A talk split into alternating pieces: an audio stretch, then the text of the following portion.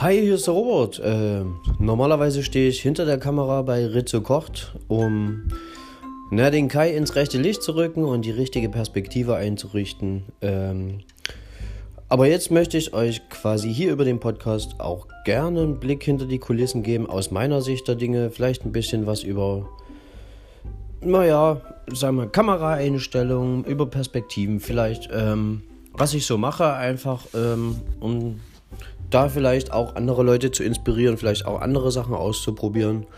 Und ja, ich hoffe, euch gefällt's und äh, bleibt dabei. Vielleicht erzähle ich auch noch das eine oder andere Geheimnis über den Rizzo. Ne? Also, macht's gut. Ciao.